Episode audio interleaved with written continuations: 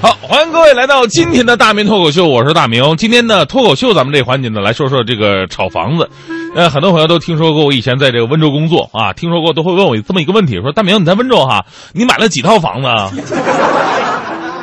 还几套是吧？每次听到以后，我都惭愧的低下了我的头，然后他们说，你也配在温州干这么多年？其实每次说到炒房这个话题呢，温州炒房团都让人又痛恨又羡慕的。之前说过，我在温州主持房展会的时候，也见过几千人挤破这个售楼大厅，呃，而且呢，还不是说每个人买一套，是每个人包里揣着一一号弱的那个身份证，一买买一楼。我们找对象跟人家嘚瑟，路过新建的小区楼下，亲爱的啊，我给你买的新房就在这儿啊，二十四楼啊，跟从咱从下往上数啊，这是一二三四。就是数错了，再来一遍啊！呃，一二三，哇，一直数到二十四。你看吧，那那个就是咱们家啊。然后那女生听完之后，一脸幸福的期待。但是那时候温州人从来不需要。你问他你家在哪儿啊？他随手指一楼。这都是是。但是旁边女生啊也不会太羡慕，女生一般都会说啊，离我们家买那个小区挺近的。炒房啊，这种由投资。慢慢的变成了投机的行为，已经影响了无数人的生活。关于炒房子的段子有很多啊，有这么一个挺经典的，说有这么一个北京人，呃，一九八四年的时候呢，为了圆自己的出国梦，卖了鼓楼大街一个四合院的房子，凑了三十万块钱，背井离乡到意大利去淘金去了，风餐露宿，大雨送外卖。半夜学外语，在贫民区被抢了七次，被打了三次，辛苦节俭，如今是两鬓斑白。三十年过去了，终于攒下了这个一百万欧元，相当于人民币八百万。哎呦，这八百万了不起啊！回国享受荣华富贵吧。一回北京，发现当年卖掉那四合院，中介挂牌一个亿，刹那间崩溃了。后来买了北三环一套两居室，剩下的慢慢还。所以呢，很多时候啊，我也不敢跟别人说我是从温州出来的，他们都会因此而无奈又愤怒的指责，呃，这个温州的那种炒房的行为。其实大多数的人更生气的是，就是你们当时炒房的时候，为什么不炒我们的小区？啊，你炒我们的小区，我们现在不是也地主了吗？对不对？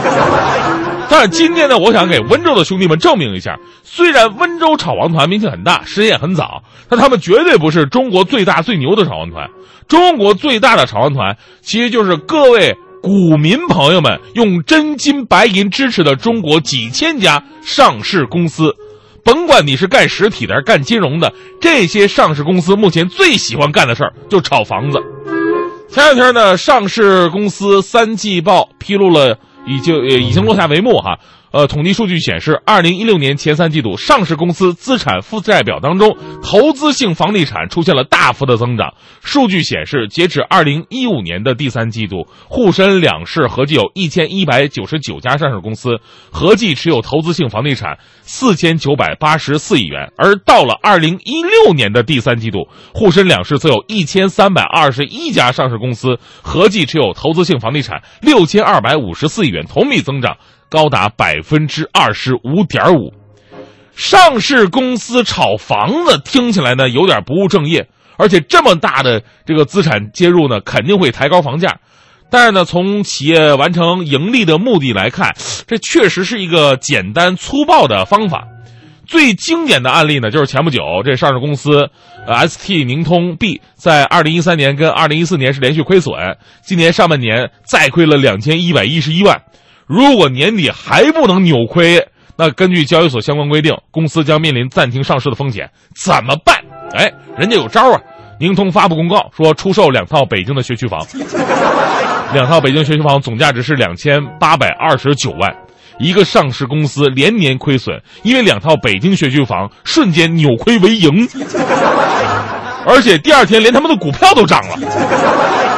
上市公司听起来无比的高大上，是中国经济的领头羊，但在房子面前却显得如此的脆弱。有统计数据显示，在两千九百二十六家上市公司当中，二零一五年亏损的公司达到三百六十家，盈利低于一千五百万的上市公司有五百二十八家，而一千五百万仅仅能在深圳市区买一套位置相对比比较优越、稍具品牌的这么一个商品房。也就是说呢，有五百多家上市公司，他们一年的净利润也就买一套房子。你说这到底是中国经济的无能呢，还是中国房价的变态呢？呃，广大网友纷纷调侃说：“看来还是实业误国，房产兴邦啊！辛辛苦苦做事业，倒不如轻松买套房子。你说，大家伙还干啥活啊？”这话说实话，这特特普遍。我认识有这个大老板啊，企业做的特别的大，出门特牛那种的。他媳妇儿呢没啥正当职业。我原来也以为，哎呦，这媳妇儿就靠老公养着。结果有人告诉我，他媳妇儿比他老公都有钱。媳妇儿，你别看没啥事干，人专门炒房子去。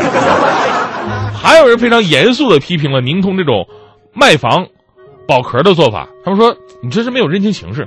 在这样的房地产市场之下，谁轻谁重还不知道吗？对不对？应该。卖壳保房，啊，这房子留着，过两年你们分公司都能上市了。其实呢，大批的上市公司炒房子、金融的、做实体的，这也都是一种保值增值的方式。从保护投资人的角度来讲呢，这么做是没错的，这也是企业经营的自由。就好比，同样有两千块钱，你怎么追女孩大家伙的方式不一样。